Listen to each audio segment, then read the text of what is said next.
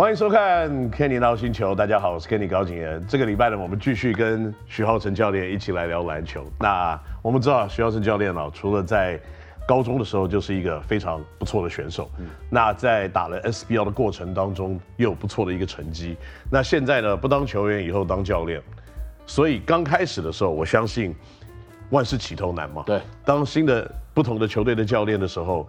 也有很多的学习，嗯，那其中有一个部分呢，在新北国王当助理教练，我相信你在这个情思，这个对方军情的搜集，那你当时是负责特别两个球队嘛？对，就是富邦跟领航员哦，富邦跟领航员。那这两个球队在你当助理教练，在情搜他们的时候，你有发现什么特别或有趣的事情吗？呃，第一个我觉得富邦的战术就是非常的多元化，嗯。然后领航员的战术比较单一特色，那其实发现的是说富邦的战术多元化，但是他们球员从来不会按照战术跑，什么？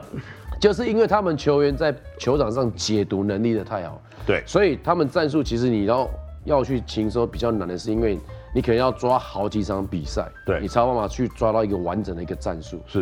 因为他们通常可能在第一个战术一个 play 出来之后，就马上给打掉哦，或者是对方有情搜他，对，所以你明明这边掩护要上来，对方已经把上来的路线给断掉，所以他必须要折回去。对，所以就是你他们的战术多样化，可是从来没有跑到完整过。是，对。但是领航员的战术比较单一，但是球员是跑得很、啊、很好，就是他们一直会按照教练的执行去做。对，所以这两队呢，就是有这样的一个特性，所以我是发觉蛮蛮好玩的地方。对。所以你的意思是说，如果他们都按照了战术的执行的话，可能结果会有点不太一样哦。对，就是领航员，领航员这边的话，他们可能按照战术去跑，嗯、你会发现他们就是一个战术的教科书，因为他们可以跑出一个非常好的，可是他们在最后那个 finish 的时候，就常常被防守球员抓到。对，所以这个是在对于防守球员来讲是比较好去去 scout 的地方。富邦呢这边就是。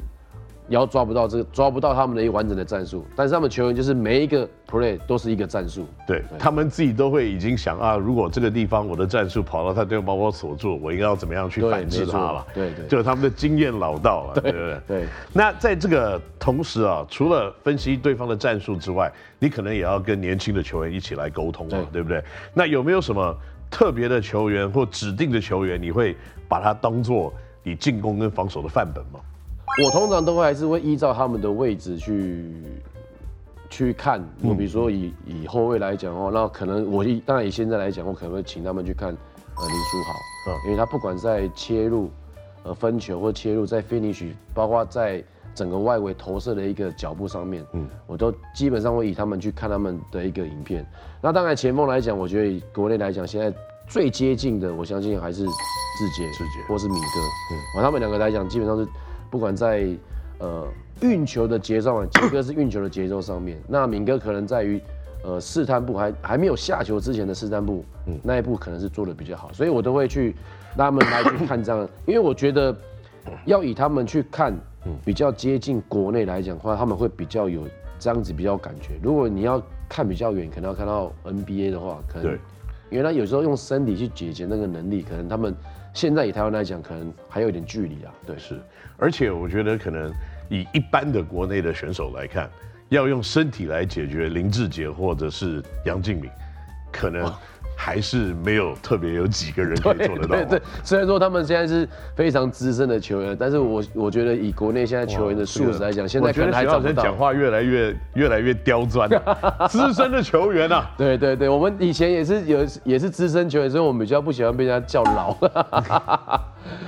没错，所以呢，这个自己本身在当球员的时候，就有跟志杰还有跟这个阿敏当过队友，对，所以你可能对他们的观察是十分清楚。嗯，所以从当队友、当朋友，然后后来又变成对手，要情搜他们，对，所以你看志杰的整个打球的风格或他个人的。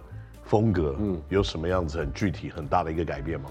从以前我们在当球员的时候，他是真的就是说，你他的进攻能力就是无解，嗯，他想要在三分线后面两步投三分，三步都可以，因为那个力量真的太大。对，包括他切进去之后，大家就知道他要转身，可是你就是守不住。他像保龄球一样嘛。对，一个转身飞碟球，别人就弹开了。对，而且是你知道明明就知道你在那边，可是他就是你还是会被他转过去，所以你挡住他还跳得比你高一点。对，所以就是说他在当球员那个阶段的时候，他进攻个人进攻能力真的是。无解。嗯、那我觉得后后面慢慢在他在整个一个职业，不管是到大陆 CBA 去，或整个回来台湾之后，他在切入进去之后的一个分球，嗯，包括他在呃利用 pick and roll 出来的一个投篮，我觉得时机比他以前来讲都进步了非常的多。因为以前就是要更稳，对，以前就是我想要干嘛就干嘛，对。可是他现在可能还会加入一些元素。他跟他队友合作在一起或什么之类的，对。那阿明呢？你觉得？呃，阿明，我觉得他天生的条件就是，当然没有像志杰那么的狂野，可是他本身的条件也是臂展也是非常的长，然后包括他自己的手手脚都非常的大，所以他在单手持球，他投篮的那个手感上面可能会比志杰来的稳定。那他可能以前是比较属于大号三分，只是说在三分线的投篮稳定度来讲。是比较稳，可是他现在也是非常利用非常多的，不管是在呃左右横移部分，或是切入进去之后 step back 这样子的左右前后的一个脚步，我觉得他现在是做的非常的好。所以这些人都有一点活到老学到老的味道，对不对？没有因为年龄的这个洗礼，让他们的先天条件下滑，嗯，而降低他们的竞争力，就他们一直在累积新的。竞争的方式，然后继续在场上。对，因为其实包括他们在休赛期的时候，我们都还是会持续保持联系嘛。那志杰当然就是跟着富邦这边一直有在做，呃，球技以外的一些个人训练。他们包括他们自己的体能教练啊，或者是他们助理教练团永仁啊，或魏伟这些教练都会协助他们在做一些个人训练。那其实像明哥今年还是有自己自费飞到美国去参加一些个人的训练营，嗯，所以我觉得这个就是他们对于自己职业的一个尊重。那他们也是尊重这一个联赛，然后尊重自己，然后尊重这个这个比赛，对，所以可以继续的维持下去，不是一个偶然的事情啊。那你也在新北国王待了两个球季，嗯，OK，在这边虽然是助理教练的一个角角色，但是协助球队贡献你的篮球上面的这个智慧，这个是无可厚非的。那连续两届国王队都打进了季后赛，那今年又有林书豪。虽然你现在不在国王了，可是你看这个球队的阵容，你有什么样子的看法？第一个，我觉得他们还是有很多需要再进步的地方。因为第一个，原本我们在就在前两季的时候，嗯，第一年四强，然后第二年冠亚军，其实跟那时候我在台啤的时候蛮像的。第一年四四强，然后第二年打到冠亚军。嗯，那今年他们加入了苏豪，那原本的这样的阵容其实已经非常的不错了。你能达到冠亚军，代表你的能力是。呃不管在先发替补上面，其实都算蛮稳定。那当然今天加入一个苏豪，等于是一个大补完。那你大补完进去之后，你要把其他球员的上场时间或者是他的打法，就必须要做有些牺牲。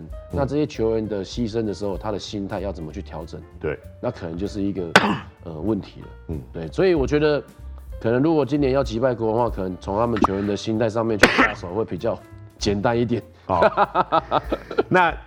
以现在来看呢、啊，就是说他们一开季的一个七连胜，对，那这样子的成绩的确是已经是突破了联盟原来保持的一个六连胜的一个记录。但是呢，在十二月十七号的时候，他们输给了领航员。对，你怎么看这样子的一个输球的一个结果呢？呃，这是因为连胜很难一直维持吗？大家会失去他的专注度吗？还是你觉得这样子的一个结果？呃，第一个我觉得我有超过你的想象吗？我觉得还好，就是因为我觉得第一个就是我在赛季的时候，我大概有跟几个朋友聊过，说他们会输，就是已经已经是自己本身出了问题。嗯，那就我了解，他们在那一场之前，其实蛮多在那个礼拜当中，蛮多人得到了流感，对，所以可能造成整体的一些状况并没有那么好。嗯，那第二个就是白人的一个状况，嗯，因为他其实我们在呃，包括很多球迷知道他在呃情绪控管上面可能是。稍微有点问题，嗯嗯，所以也也一直也一直必须要有人去跟他去跟他开导他，然后去稳定他的情绪，然后再来，呃，今年国王很常用的是用四小一大的一个阵容，那这样的阵容其实非常吃你外线的一个能力，稳定性，对，稳定性。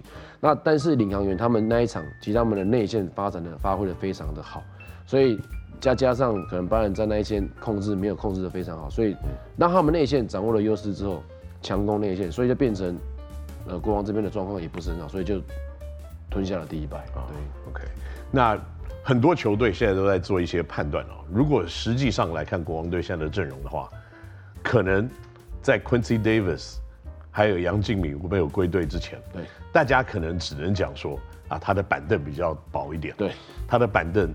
就是先发五人可能可以得到大部分的分数，那接下来要替补的球员不是经验比较不够，对，要不然就是太过于有经验，对。那所以呢，以这样子的一个组合，你认为说国王队真正的宇宙国王要成型的时候，嗯、真的还有球队可以打赢他吗？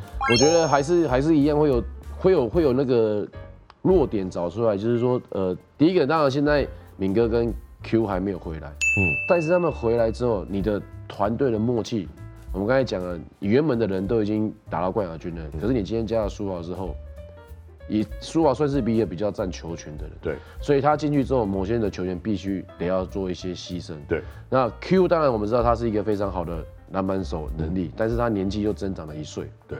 那他可不可以到后面，他可不可以耐战度那么长，又是一个问题。嗯，那敏哥也是一样，他也是必须要一个球权。当然，他也是一个当一个非常好的定点的一个射手的人选。嗯、那他跟苏豪之间的一个默契，真正到了实战之后，这也是一个问题。对啊。Yeah, 不过我觉得现在他们的人手真的非常的充足哦。对。也许 Quincy 或者是敏阿敏，他们可能不用打到三十分钟。对。他们也许在二十二十五分钟附近徘徊。他们的贡献度就可以很高很高了。但有时候就是，如果他球员没办法，你还是需要吃时间。对对，有时候还是要比较吃时间。有时候可能你的球员的一个价值是展现在最后关键的时候，所以他如果没有那么长的时间的时候，你反而看不看不出他的价值。对。那有的球员就是他就是先发球员，但是如果你现在把他摆到替补去之后，他有没有办法马上上来马上做出贡献的话，那可能又是另外一个嗯。有的时候也是需要球权，对，没错。那我们把方向再转一下好了。国王队当时成军的时候，你就在里面了。对。那跟着这个球队呢，打打入了两次的季后赛，打进了冠军赛。嗯。我相信这都是一些很棒的经验。对。现在，你又转换你的战场。对。你跑到你以前的在高中的时候的恩师对黄万龙的麾下，在 T1 联盟。那这个也是一个全新崭新的球队，战神队。嗯。那对于这样子的一个球队，你觉得？是不是又是一个新的挑战？跟当时在国王重新开始有什么不一样吗？呃，我觉得挑战又更大。嗯，因为那时候基本上我去国王的时候，他们的选手的来源都已经蛮稳定的。那时候凯燕、佑哲啊，然后敏哥，还有 Q，嗯，其实都已经算都还蛮稳定的。所以在整合上面来讲，当然还是需要点时间，可是并没有像现在今年在台新的挑战那么大，因为现在。呃，台湾篮球真的非常的蓬勃发展，嗯，所以选手来源非常非常的少，对，所以在台新组成的时候，他可能的选手来源就没有像国王一开始来的这么的齐全，那么的好，嗯，所以在又加上其实现在各队的各队的能力其实都是在往上增加，嗯，所以在我们今年的没有那么好，没有那么多的选择之下，就是我觉得啊，以前我们现在到现在这样的战绩，我是觉得还不错了，对，嗯，的确啊，而且。以一个全新的球队来看，可能你也有加入了一些可能在过去有台皮经验的一些你的小老弟们。对，那这样子的一个组成，嗯，对于你对于今年台新的战绩会有什么样子的想法吗？呃，我觉得就是其实有时候我们跟我们不管是跟黄教练，或是跟我们自己的呃管理阶层在聊的是说，当然台新他对于一定是对于这个产业有非常高的兴趣，他才会来去投入这个这个产业。嗯，那。当然，每一个人都希望他能够投入及拿到冠军，但是我们也知道，在这个运动产业当中是非常非常的难的。嗯，所以我会觉得，如果我们可以建立起属于我们自己的台新的一个文化，接下来我们要去 recruit 一些一些球员的时候，这些球员觉得我们台新是一个非常温馨、非常有家庭啊，然后有这种感觉的话，他就可能就愿意来这个球队。那我们的球队有了文化之后，那个冠军或是好的成绩就会顺势而来。对。我觉得这些东西都是需要时间来培养。对，不过在无独有偶的就是你在国王队的时候走掉的是 Coach Ryan，对，莱恩。那现在你来了布莱恩，对，好，那布莱恩跟莱恩有什么差别？就差了一个字啊。不 No，对，一个是 one more，一个是 no more，对呀。但但我觉得这两个教练其实的风格是非常的不一样。嗯，因为呃，Ryan 他是属于一个比较，他们其实都是美式的教练，就是 open mind 的教练。嗯，那莱恩教练他是属于比较可以给球员比较大的一个自主性。嗯。所以他可能对于跟跟球员中，他可以跟你聊的时候，他是希望先尊重你的意见，然后你有想法，你可以适时的，你可以大声的表达，没关系，你可以甚至不用把我当教练，你就当成朋友这样表达都没有问题。嗯、那 Brian 他看来他是比较严谨一点，他也不是说你一定一定一定要得要听我的声音，而是他是说他觉得你要先按照球队的一个呃。规则去走，对，然后真的如果发现问题的时候，我们再做解决。所以是，这是我觉得这两位教练比较不一样的地方。对啊，所以你觉得在这两个教练的差异之下，球员打出来的风格当然又有点不太一样。会不会也是因为在国王这边可能一些资深的选手比较多？对，那可能呢跟着这个比较开放式的一个教育，对，可能会比较容易去。比较好的沟通。呃，我觉得这可能也是跟就是球团他们想要传递下来的讯息，跟他们想要塑造出来的文化有关联。因为你知道，呃，国王那边就是属于比较美式的，是对他们，所以他们希望就是说，不管是从上到下，下到上，这样子的沟通管道都能够畅通，然后都能够，你只要有意见，你只要有想法，你讲出来的话，球队都绝对是尊重你。嗯，那。台英这边可能他原本还有一个母企业文化在，所以他们可能在不管在对外发表，或者说在球员的一些沟通上面，可能还是需要有一些，不要说伦理啊，就是说有有一个层次，对对对，有一个程序在，对，没错。所以我觉得这是可能是上面管理阶层想要塑造出来的文化。OK，那两个教练风格不一样的差别，一个更广泛的角度来看好了。你现在待过了国王，这是 P League，对，那你现在在台新，这是 T1 League，嗯，这两个联盟有什么地方不一样？我觉得现在以现在来讲的话，嗯，比较不一样的地方是在于，呃，我觉得 P 可能比较年轻一点点，他不管在整个联盟的一个制度上面，或者是在球队的经营模式上面，可能会比 T 来的年轻一点点。那 T 这边我是觉得可能，当然他们现在第三季的。